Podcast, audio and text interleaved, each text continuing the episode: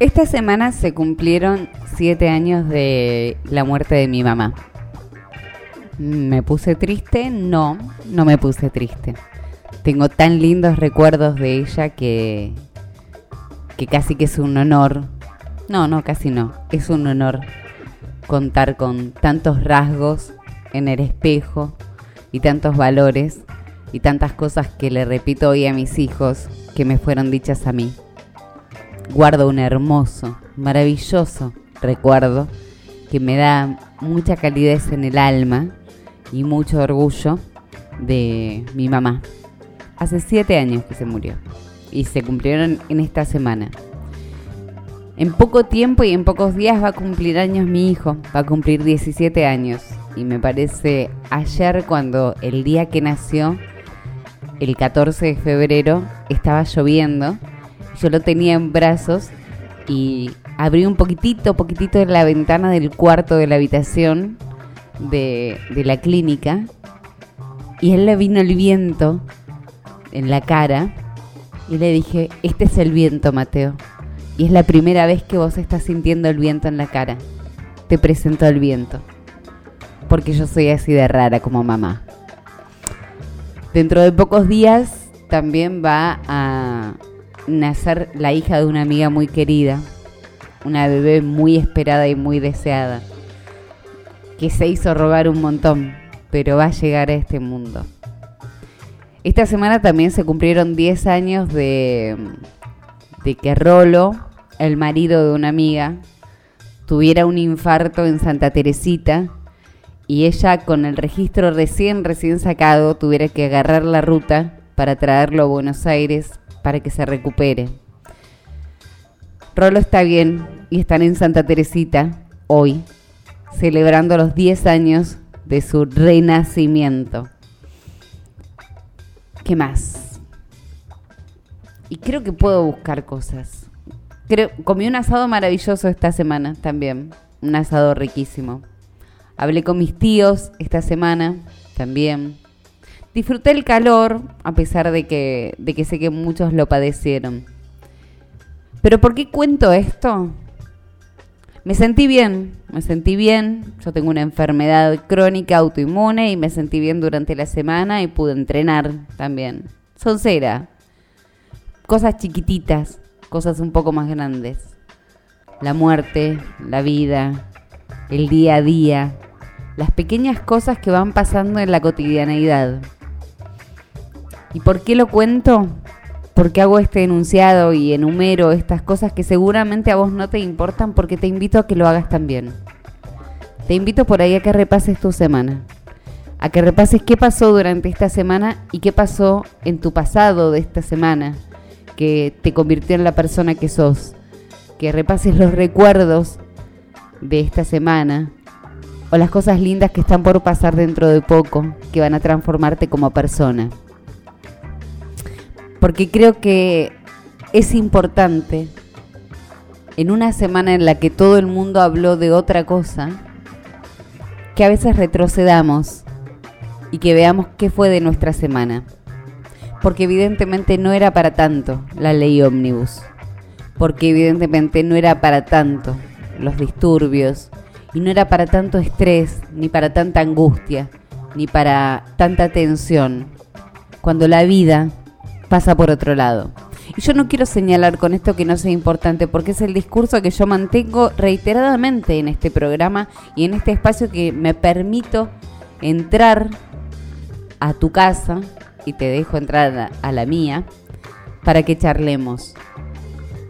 No creo que no sea importante, no creo que no vaya a modificar cosas en el futuro, creo que es importante, consumí todos los, fumé todos los discursos de los diputados, estuve siguiendo a, a cada minuto lo que iba pasando en la sesión porque me importa, porque tengo el vicio de comunicar, porque me interesa y me apasiona, porque me divierte.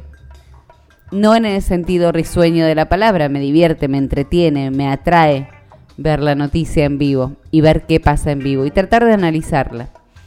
Pero también sé que la vida no es eso. Que así como yo te digo que hace siete años mi mamá se fue, se murió, yo mañana me puedo morir y seguramente no van a recordar si yo participé, qué postura tenía con respecto a la ley ómnibus, pero sí van a recordar seguramente mis hijos qué les decía antes de irse a dormir, o cuántas veces los retaba por día por ahí por no lavarse los dientes. Tratemos de dimensionar. Y por eso un mensaje que, que es medio surrealista, y yo entiendo que a veces es medio surrealista y pueden decirme, bueno, sentada desde un estudio de radio, tranquila, relajada, puedes dar ese discurso. Y la verdad es que no. No. Yo tengo mis cosas, tengo mi vida, tengo mis problemas, pero me preocupa cuando nos subimos a, a las emociones en la política. Cuando vemos cuestiones que tienen que ver con leyes o con política o con rosca política, y terminamos sintiéndonos al final del día bastante salames si es que acaso derramamos una lágrima por eso. ¿A qué voy con esto? Y voy a hacer un, brevísimo, una brevísima reseña de mi conclusión con respecto a la aprobación de la ley Omnibus y a los discursos. Había discursos maravillosos, hubo discursos muy interesantes dentro de la Cámara, discursos opositores, discursos oficialistas. Y hubo una cantidad de circo, una cantidad de circo para la gilada que fue terrible. Y en un momento yo fui la gilada también, ¿eh? en un momento de la represión del segundo día del debate, dije, esto se está desmadrando y no me gustó nada porque no me gusta ver represión, no me gusta ver a la policía, no me gusta ver a la gendarmería, no me gusta ver a la gente violentada, no me gusta, no me gusta, no me gusta como creo que no le gusta a nadie. Pero después me acordé que el primer día, no, que ese segundo día, Beliboni, Solano y no me acuerdo quién más estaban ya marchando temprano para pudrirla. Iban ya con toda la idea de pudrirla. Y ya habían establecido como una especie de estrategia para que la policía tuviera que cortar la calle y no cortar ellos la calle. Es decir, que eran como pícaros. Era una picardía. Una picardía para alterar el protocolo antipiquetes. Y en esa picardía del protocolo antipiquetes que arrancó desde la mañana, que había, eh, que había sido violentado el día anterior, ya era agotador verlos a la noche, porque ya la pudrían por cualquier boludez. Salió el último día, el día de la, de la votación, salió Máximo Kirchner y salió el, salieron los diputados de izquierda eh, y parte de la bancada del kirchnerismo a dar apoyo a los manifestantes porque estaban reprimiendo. Y la verdad es que tampoco contribuyeron a nada porque no dieron calma, no hablaron con nadie, se tuvieron que volver porque los putearon, porque los trataron mal, porque porque no pudieron, porque no pueden caminar por la calle, porque no pueden caminar por la calle. Y porque se estaban enfrentando a gente que la iba a pudrir y que Máximo dijo en un momento, todo es por una calle. Y en realidad sí, todo es por una calle. Máximo, es verdad. ¿Era por una calle? Sí, era por una calle. Pero esa calle simbolizaba la ley antipique, el protocolo antipiquetes. Sin, esa, esa calle era el símbolo del orden, el símbolo de quienes pueden transitar por la ciudad de Buenos Aires mientras se está debatiendo una ley muy importante dentro del Congreso, donde el 80% de los diputados no están a la altura y donde podían manifestarse sin ningún problema, y así lo hicieron muchos ciudadanos sobre el final de la jornada, ya con la ley aprobada, sobre la Plaza de los Dos Congresos. Porque después de la aprobación, no sé si ustedes lo vieron, hubo un grupo de ciudadanos que fueron con banderas y con, cacerolas a protestar a la puerta del Congreso. Esas eran personas que eran vecinos, que tenían ganas de manifestarse, que querían protestar. Y lo hicieron con todo derecho y con absoluto orden. Mientras había otro sector, un grupito, un grupejo que hacía fuego de cualquier cosa que se les cruzara en el camino, que era inexplicable.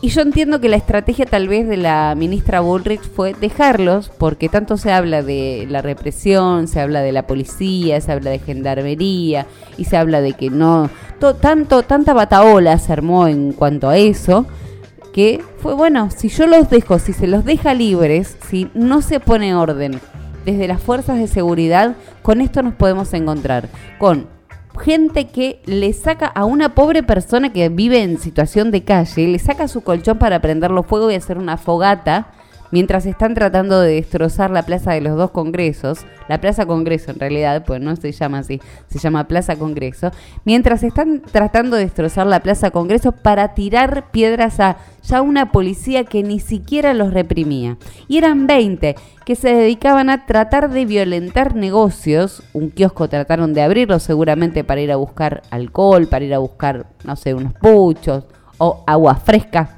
porque estaba haciendo realmente mucho calor. Pero en algún momento era una, era una protesta contra la nada misma. Era el quilombo por el quilombo mismo, el bardo por el bardo mismo.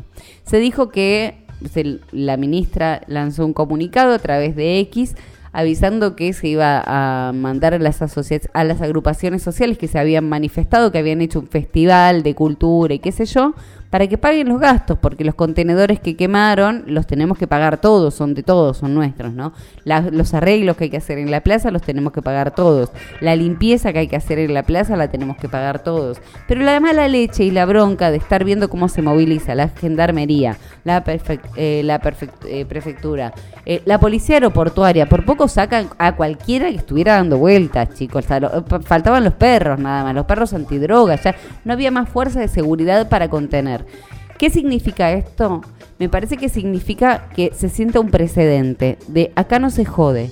De, y me parece una forma de mierda de hacerlo. ¿eh? No, no me gusta que tengamos que aprender como argentinos, como ciudadanos, que hay cosas que, sí, que, no, que se tienen que cumplir y que para hacerlas cumplir hay que primero cagarlos a trompadas. Es como, no me gusta, no me parece, no me divierte, me parece horrible, pero entiendo también que lamentablemente hubo gente que la fue a pudrir de una, porque no era gente que estaba protestando contra la ley o manifestándose pacíficamente, como querían decir. Banco el festival, el festival se hizo de hecho, se hizo sobre la plaza, no molestó, no jodió a nadie. Ahora, los que iban con los pañuelos con la cara tapada, con máscaras antigas directamente, es si vos vas con máscaras antigas, Jorge, no me vas a mentir, vos la vas a pudrir. No vas a ver qué pasa manifestarte por nuestra nación, porque lo más probable es que vayas directamente con un limón en la mochila, con agua y un pañuelo para bancarte los gases lacrimógenos. Entonces, seis detenidos fue el resultado de mm, la marcha disturbios que fueron que terminaron siendo como como licuados sobre el final de la noche, ya cuando se había votado, porque cuando se votó también fue otra cuestión, es como es hemos visto casi el accionar político en vivo. Cuando el diputado cierra, el diputado de eh, Libertario cierra, da el último discurso, muestra gráficamente, lo muestra los, los que no lo hayan visto, los invito a que lo vean. Eh, muestra la ley presentada que era un choclo, era como una enciclopedia gigante. Las dice, bueno, después de las comisiones quedó esto y muestra la mitad. Dice, y después de toda esta discusión queda y muestra una carpetita como de trabajo práctico de secundaria. Posterior a la aprobación, se sacaron no sé cuántos artículos más por el miembro informante. No tengo la menor idea de cuántos artículos más. Sé que el artículo, uno de los artículos que a mí me parecía terrible, que tenía que ver con la pesca, eh, indiscriminada en, nuestro, en nuestros mares, se sacó, pero se sacó, se había sacado también el de tener que informar las reuniones, se modificaron un montón de artículos. Está totalmente diferente la ley. Ahora, la resolvieron en 14 minutos. No sé si ustedes se dieron cuenta de eso. A las 6 de la tarde se vota, dijeron desapareció en un momento Martín Menem, desapareció una hora, llegó Karina Milei, arreglaron, taca, taca, taca, movieron hilos y la ley se aprobó por 144 votos a favor. no es que se aprobó por dos votos, por 40 votos o 30 y pico de votos de que, le sobraban. 109 fue en contra, me parece, si no me equivoco. 109 a 144, porque estoy hablando sobre la, nada y no tengo nada escrito.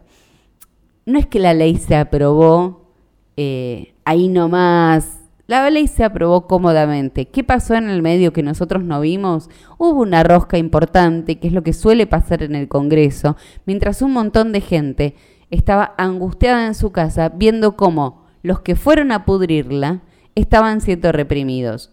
¿Hubo momentos en que hubo represión desmedida? Sí, sí, hubo un grupo de jubilados que fueron reprimidos y que no fue una situación que se desmadró no lo voy a justificar bajo ningún punto de vista, pero sí voy a pensar en que probablemente la próxima vez que quieran manifestarse, háganlo por la vereda o súbanse a la plaza, porque nos sale carísimo, no solamente económicamente a la nación, a la ciudad, cada protesta que a la izquierda se le encanta pudrirla, romper todo y salir a manifestarse como si fueran representantes de más del 2% de la población, para decir, nosotros representábamos a los trabajadores. No, Miriam, los trabajadores están trabajando con 38 grados de térmica mientras vos estás sentada en el Congreso hablando boludeces cada vez que se te canta. Entonces, y te estamos pagando el sueldo. Nosotros los trabajadores, los que te votaron y los que no te votaron. Así que arrogarse la representatividad de todo el pueblo trabajador me parece que es casi como religioso religioso. Así que relajemos un poquito. Yo le tengo mucha ternura a la izquierda, porque seguir pensando en como justicia social y en cosas que yo creo en la justicia social, ojo, me parece que la justicia social debería existir. Obvio, todos deberíamos tener trabajo, ganar dinero por el trabajo que hacemos, de acuerdo al mérito que tenemos, el esfuerzo, estudiar, un montón de cosas.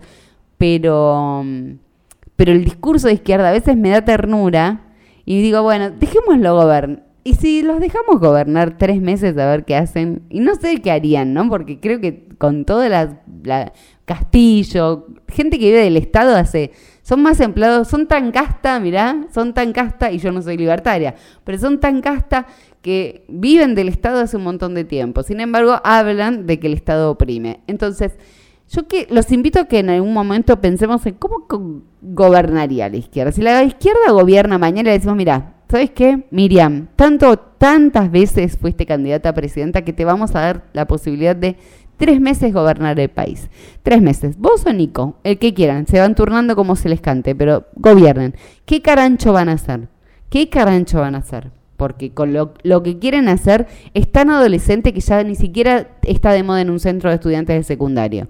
Entonces, está, atrasan 75 años y las picardías de copar la calle, y pudrirla solamente para demostrar poder o para trabar una ley, evidentemente tampoco les sale. Les pasa lo mismo que en las urnas, porque la gente en lugar de solidarizarse, en algún momento dice, basta, la váyanse a su casa y dejen que esta gente siga debatiendo, porque lo único que lograron fue acelerar la votación en dos horas, cuando por ahí el debate podría haber seguido un rato más. Y sin embargo, no siguió el debate, lo apuraron rápido porque se estaba pudriendo la calle, porque había que arreglarlo y porque recién el martes van a estar tratando en eh, el articulado, que va a ser entretenido también, pero van a estar tratándolo. Así que yo empecé con estas buenas noticias porque, porque tenía ganas de compartirlo, porque tenía ganas de, de que dimensionemos cuáles son las cosas importantes vi una foto de, una abuela que estaba manifestándose con 40 grados de térmica y dijo, si no me muero en mi, acá,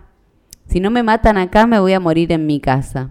Yo pensaba, no tiene nietos que la vayan a buscar y le digan, abuela, volvé a casa, vení, yo te prendo el ventilador, sentate a mirarlo por la tele, pero no estás sola, no estás sola, abuela, no tengas tanto miedo, no tengamos tanto miedo.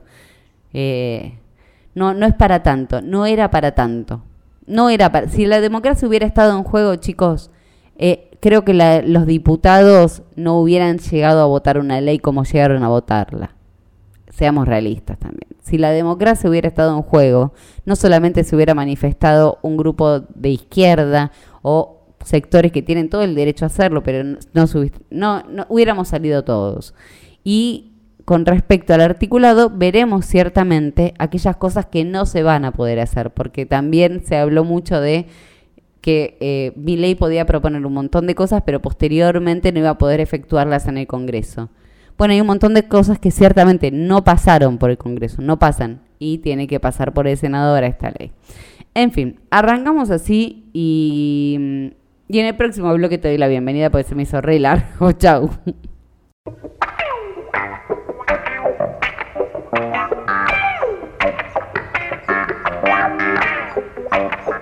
Thank you.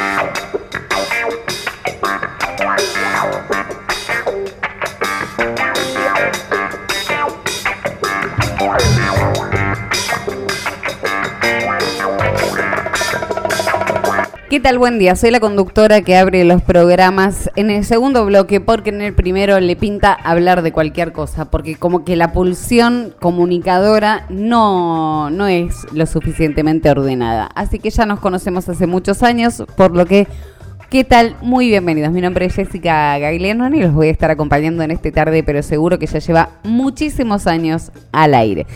Si me estás escuchando por radio, lo estás haciendo a través de Frecuencia Cero en el 92.5 Telial. Si querés escucharme a través de la web, puedes hacerlo a través de www.frecuenciacero.ar.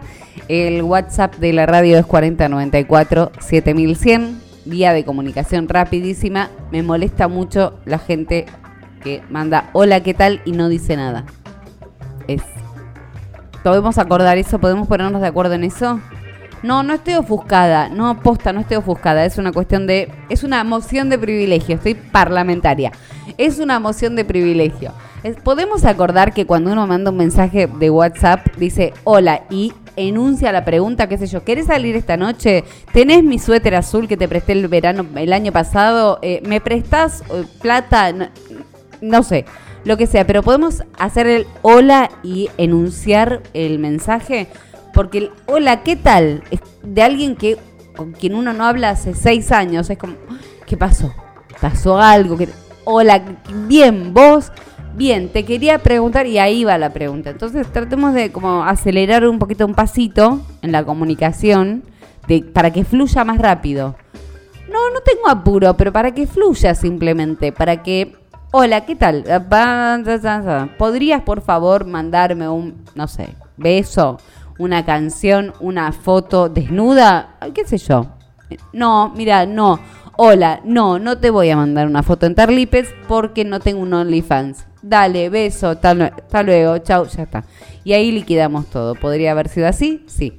Pero no, la comunicación se hace como, como tediosa, como ardua. Eh, si me estás escuchando a través de Spotify en cualquier momento del día, de la noche, no sé, sale los domingos por la radio y queda en Spotify en tarde pero seguro. Justamente te pido que pongas la campanita para acordarte cuando, subo un programa nuevo, aunque lo hago semanalmente y trato de hacerlo los martes o los miércoles, depende cómo me pinte, no sé. Pero trato de...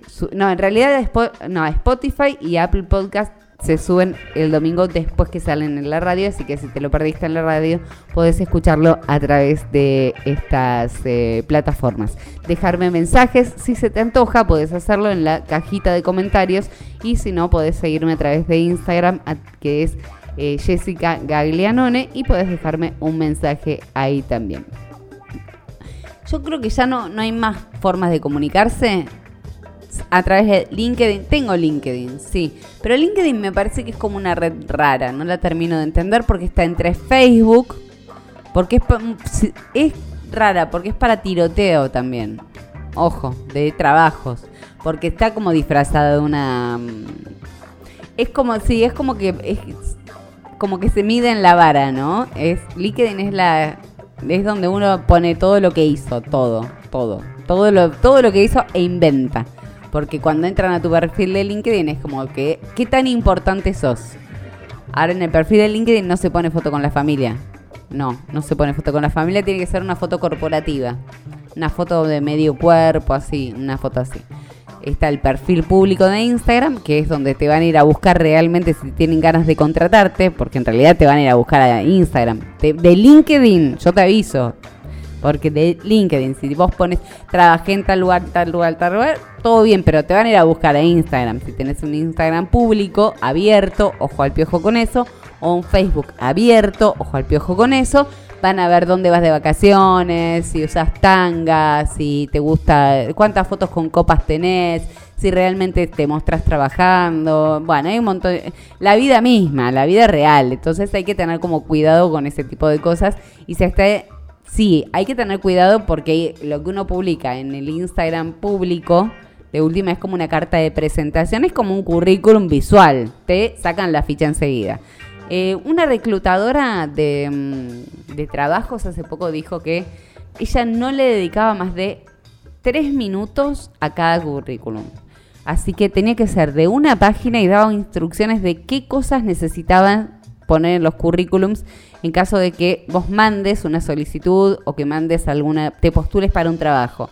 Y señalaba especialmente que había que poner puntualmente las cosas para las que en ese trabajo se te requería. Ponele, si yo soy periodista si voy a presentarme para redactora de un, de un diario, lo que voy a poner seguramente, primero, lo que tengo que poner primero, son los años de experiencia que tengo en trabajar en gráfica. Y después sumarle los años de experiencia que tengo en radio, los años de experiencia que tengo en algún medio digital o lo que sea. Pero primero decir cuánta experiencia tengo en el trabajo para el que me requieren y el estudio que tengo basado en eso, de dónde egresé eh, para ser periodista, de dónde salí de la primaria, chicos, la verdad es que a nadie ya le importa, ¿eh? y si uno le fue bien en la secundaria, tampoco, le, tampoco importa. El orden cronológico del currículum ya no se estila más y me parece súper interesante, que no sea más de una hoja, que no es tan importante que tenga foto, aunque la foto suma la gente linda es con más contratada. Sí, es verdad, está científicamente comprobado que la gente linda tiene más trabajo que la gente fea, pero bueno, uno viene con esta cara y trata de mostrar otro tipo de expertise. Pero hay que tratar de actualizarse en cuanto a cómo, cómo son las modalidades de buscar laburo. más allá de emprender o más allá de cualquier actividad que uno quiera arrancar. Pero me pareció copado esto de la mina esta que señalaba cómo había que armar un currículum hoy por hoy donde los reclutadores no le dedican tiempo, no le dedican tiempo. Y el currículum antiguo que solíamos repartir recién salidos de la secundaria con egresé en la escuela, el jardín de infantes, la escuela, eh, experiencia en Excel, inglés básico y todas esas cosas que poníamos, no, es como una nota periodística, es de arriba de lo importante para abajo. El resto eh, no, no es tan interesante. Poner lo más importante que hiciste y los cursos que hiciste, las capacitaciones que hiciste y las experiencias laborales que tengas, que son más importantes porque es lo primero que fichan. En fin, ya te ayudé a buscar trabajo, ya te estoy parlamentaria. Hoy sí, estoy como en labor parlamentaria. Está raro. Te dije cómo nos podemos comunicar. Bueno, en un rato te digo cómo te podés entretener en la ciudad de Buenos Aires y cómo podemos atravesar esta ola de calor que va a seguir durante toda la semana que viene.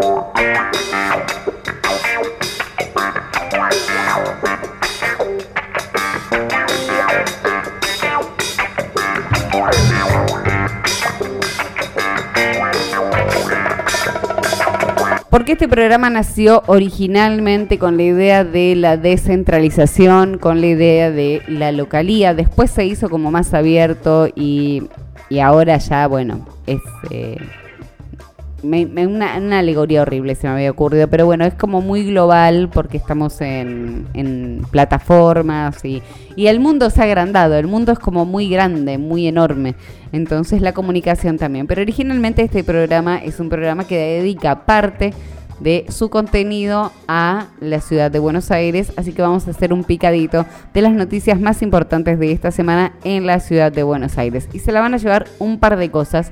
Una es el aumento de subtes que ya está, van a aumentar los subtes. Eh, es decir, que desde hoy el subte aumenta, va a pasar a costar 125 pesos.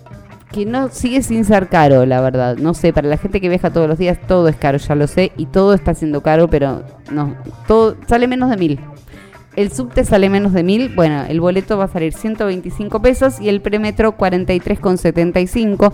Esto tiene una modificación. El, la actualización responde principalmente a la variación de la tarifa técnica que refleja el costo de la explotación del servicio y consiste en el cociente entre dichos costos y el número de pasajeros pagos de manera tal que es de mantener sustentable el sistema de transporte público. En este sentido, con un incremento de costos del 81,58% entre octubre de 2022 y julio de 2023 y una demanda estabilizada del 72% del total de prepandemia, la tarifa técnica es de 398,44. Por un lado, continuará vigente el descuento Red Sube y en beneficio para los pasajeros frecuentes. Es decir, que te acordás que viste, si vos tomas el colectivo y el subte, me parece con la con la tarjeta Sube tenés un descuento que yo no sé si realmente se hace ese descuento porque hay que tener un cierto control. Se supone que, mira, si sacas em, el bono del subte de 1 a 20 viajes mensuales sale 25 pesos. De 21 a, a 30 viajes sale 100 pesos. De 31 a 40 viajes te va a salir 87,50 y 41 viajes en adelante 75 pesos. Por lo que habría que averiguar cómo, cómo se puede sacar tal vez este bono para obtener a través de la tarjeta SUBE este descuento por el aumento de los subtes que empieza a regir a partir del día de la fecha. Y viajar en subte esta semana fue, me parece, una, una panacea, porque las temperaturas en la ciudad de Buenos Aires alcanzaron, pero pero sí, ya sé, no es imposible. La ola de calor en la ciudad de Buenos Aires alertó al gobierno de la ciudad de Buenos Aires a que terminara decretando que estábamos, no al gobierno de la ciudad, pero sí el Servicio Meteorológico Nacional dijo, estamos en alerta roja.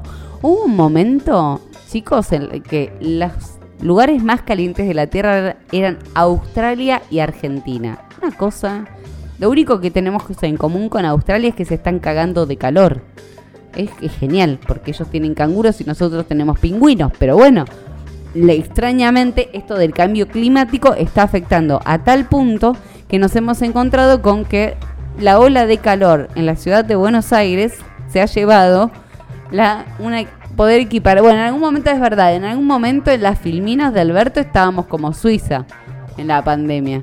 Bueno, ahora estamos como Australia. Cada uno ve las cosas como las quiere ver, evidentemente. Sí, es así. Eh, ¿Cómo va a seguir el clima en la ciudad de Buenos Aires? Bueno, en toda la Argentina, pero puntualmente en la ciudad de Buenos Aires, se dieron recomendaciones especiales para que, em, para que nosotros los porteños, que estamos así como sudando cual ballena en ascensor, eh, no nos estemos descomponiendo permanentemente por todos lados.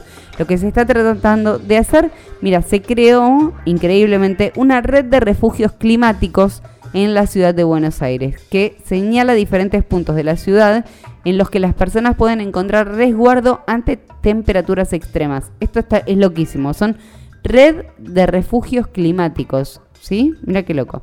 Dentro de esta propuesta se encuentra el Museo de Arte Moderno, que queda en San Juan 350 en San Telmo, que no va a cobrar entrada los días de, con temperatura mayores a 35 grados para que la gente entre al museo. Es loco esto que estoy diciendo, pero está bueno, me parece una buena idea. Alguien que se le ocurrió dijo, abramos los museos. Vieron que en la época de frío, yo soy la primera que digo, abran, las iglesias para la gente que está en situación de calle, que está cagada de frío y las iglesias están cerradas. Bueno, abran las iglesias. En este caso es, abren los museos. Efectivamente, cuando hay 35 grados de temperatura para que la gente entre a un lugar fresco y es un refugio climático, ¿entendés? Se llama refugio climático. Está, es genial, esto pasa acá. Eh, se acercan, se refrescan y de paso pueden conocer las exposiciones. Está buenísimo, entras, te pegas una vuelta por el museo, que es una forma genial para invitar a la gente.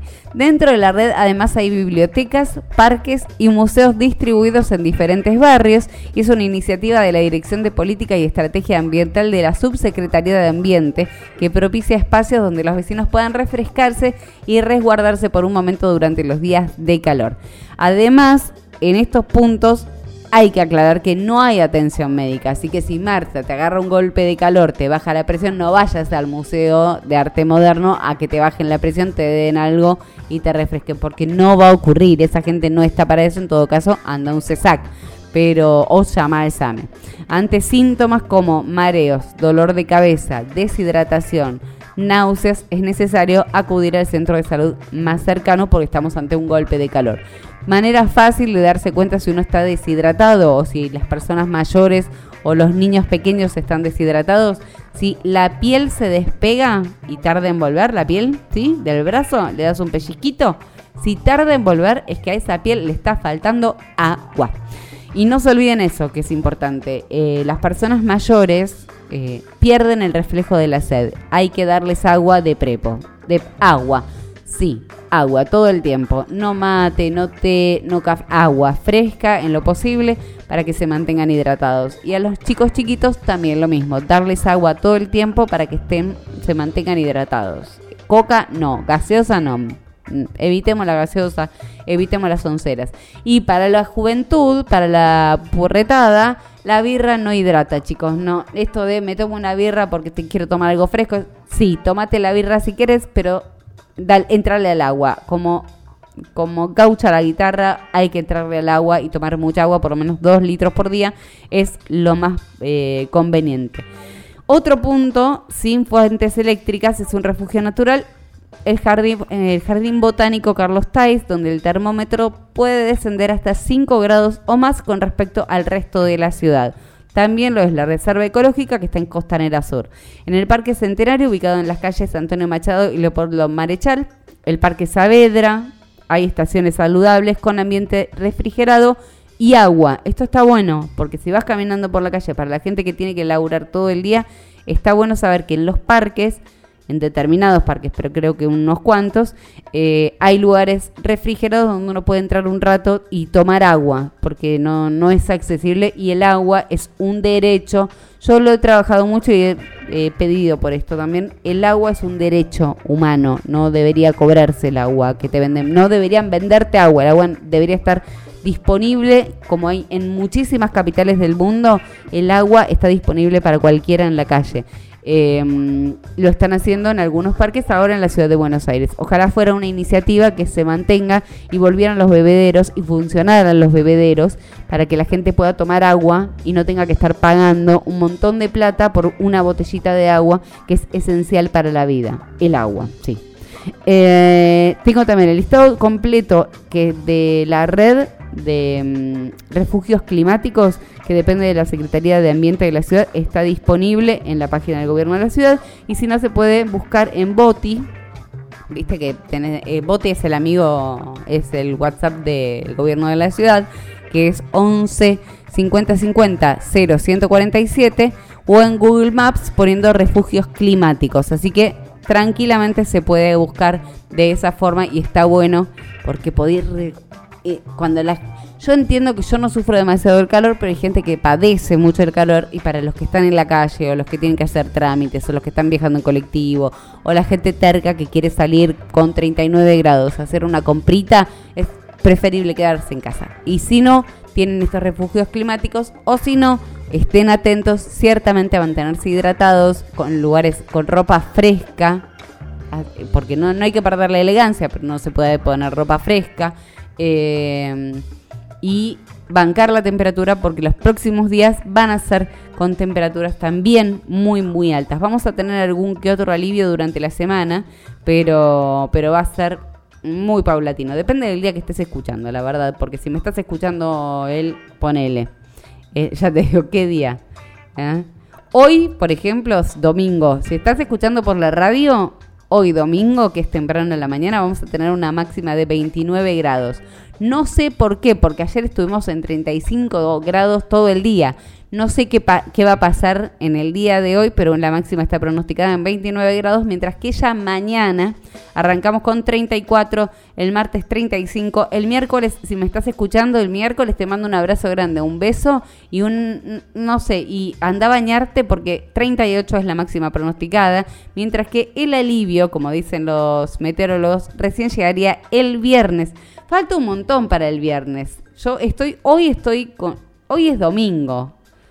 Sí, sí, falta un montón. Ojalá que me estés escuchando el jueves con 35 grados y sepas que mañana dicen que el viernes va a llover y va a haber 29 grados y va a terminarse la ola de calor. Así que vas a tener toda la semana de mucho calor en la ciudad de Buenos Aires, pero tenemos refugios climáticos que para mí son una novedad y me parece muy pero muy interesante y muy copado. A cuidarse, a cuidar a la gente grande, que no, no salgan, si pueden evitar salir y pueden mantenerse en un lugar oscuro y fresco como una mayonesa.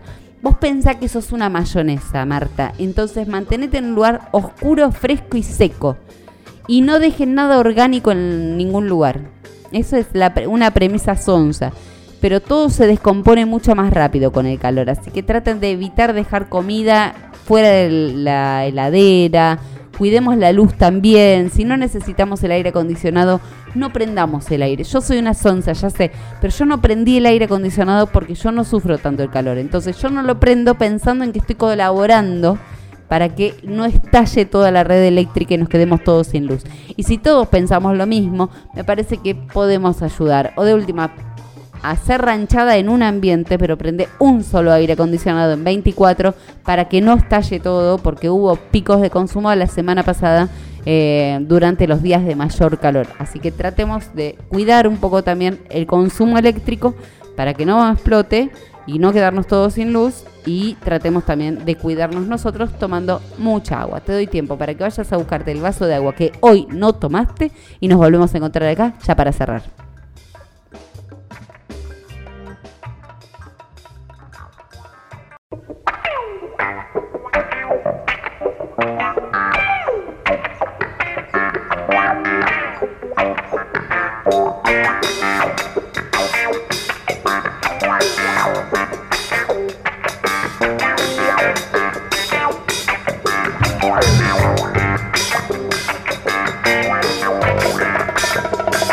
No me queda demasiado tiempo eh, al aire, no al aire. No me queda demasiado tiempo porque esto se está extendiendo un montón. Porque, porque me pinta charlar, a mí me pinta la labia. Me pinta la labia. No sé, sí. Eh, me voy a despedir con, con, esta última reflexión que tenía que ver con lo que hablábamos al principio. Y, y por ahí, por, por momentos, me suena a que a que parezco Ivana Nadal dando mensajes espirituales o no, no parezco Ivana Nadal, no me busquen, no me busquen porque no parezco Ivana Nadal, chicos, me parezco más a Claudio María Domínguez en todo caso. Pero pero de verdad siento que a veces eh, las cosas se nos van de las manos emocionalmente. Que vivir en Argentina implica muchas veces tener el corazón en la boca por por cuestiones que consumimos a través de los medios de comunicación, porque no podemos dejar de preguntarnos acerca del futuro. Y me parece que cuando, cuando nos angustiamos es cuando no tenemos esperanza. Y yo hablo mucho acerca de la esperanza y de los sueños en este espacio, porque me parece que es lo que sostiene y lo que motiva a cualquier persona a tener un objetivo y cumplirlo es marcarse un objetivo y saber que, que, se puede ir para ahí, porque se activan neuronas que nos llevan a ese objetivo. Hay estudios metafísicos y estudios de la ley del deseo y de decreto que voy a hacer tal cosa. Bueno, mira, no, no va a pasar si uno no se rompe un poco el ojete en el camino, si no tiene disciplina, si no tiene, si no se esfuerza, si no se enfoca. Y realmente hay muchas cosas que son posibles. Pero estamos muy acostumbrados a postergar y estamos muy acostumbrados a que los sueños no se cumplan y damos por sentado que hay sueños que no se van a cumplir nunca, como tener una casa propia, qué sé yo. Pienso en cosas que por ahí soñamos en Argentina y damos como descartado.